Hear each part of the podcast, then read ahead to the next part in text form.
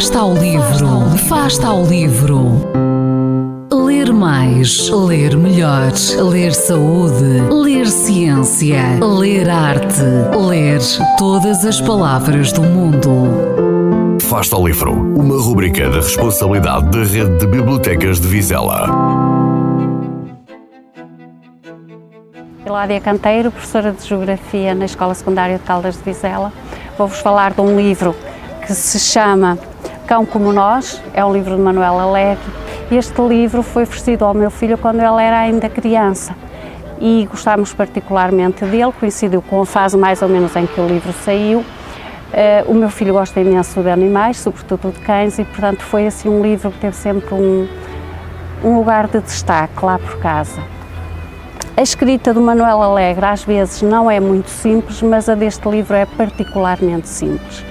É um livro que se lê enquanto se espera uma consulta num qualquer gabinete médico ou em qualquer outro sítio, porque as letras são grandes, os textos são curtos e as passagens são todas elas muito, muito interessantes. E começo por ler logo o início que nos dá um feedback do livro e diz assim: está entre parênteses, sei que andas por aí Ouço os teus passos em certas noites, quando me esqueço e fecho as portas, começas a raspar devagarinho, às vezes rosnas. Posso mesmo jurar que já te ouvi uivar. Cá em casa dizem que é o vento. Eu sei que és tu. Os cães também regressam. Sei muito bem que andas por aí. E quando lemos este primeiro texto, percebemos que afinal este cão teve o destino que todos os seres vivos têm.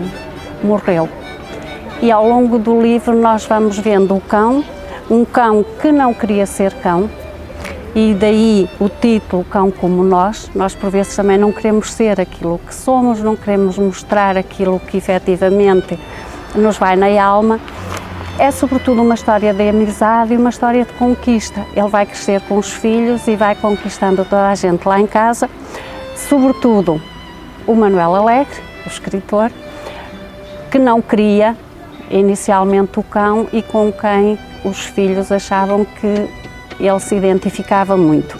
E a propósito de muitas atitudes que o cão tinha, de irreverência, de não aceitação, que ele criticava e ele respondia: cão como tu, ele faz como tu. Portanto, ele identifica-se com a família nas, nas mais diversas atividades.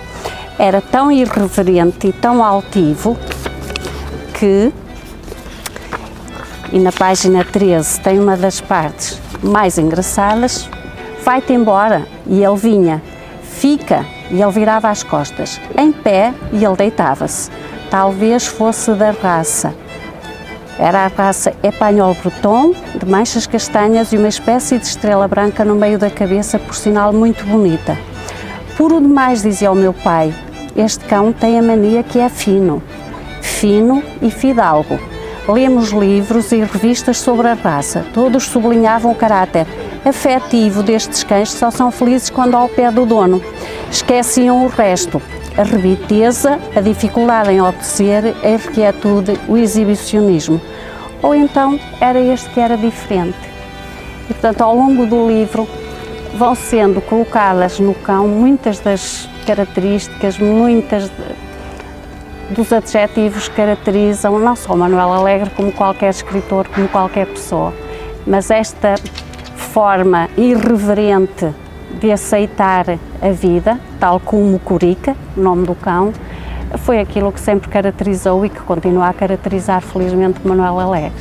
Depois fala também da relação do cão com o pai do Manuel Alegre e com a mãe. A mãe, uma senhora mais altiva, que e ele diz: É possível que o meu pai também ande por aí. Às vezes sinto dentro de mim. Ele apodera-se dos meus próprios gestos, entra no meu andar. Não é a primeira vez que a minha irmã me diz: Pareces o pai. Mas não sei se ela sabe que a cadeira vazia do pai não está vazia. Há nela uma ausência sentada. E agora, sempre que vamos a Águeda, há a seus pés outra ausência enroscada. Portanto, esta ideia das ausências presentes também é muito interessante ao longo do livro, apesar de não ter palavras difíceis, aquelas palavras que os jovens e adolescentes e até os menos jovens agora não gostam muito de ir ao dicionário e de saber o significado. Aqui não há grandes palavras difíceis, mas há essencialmente o valor das pequenas coisas e dos afetos. É um livro que acaba por nos encher a alma porque nos remete para um cotidiano que é povoado disto, de afetos, de ternura, de irreverência, de também alguma sede de evasão.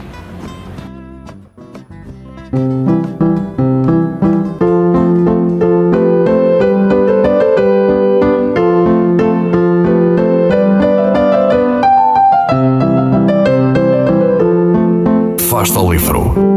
Quem lê está só.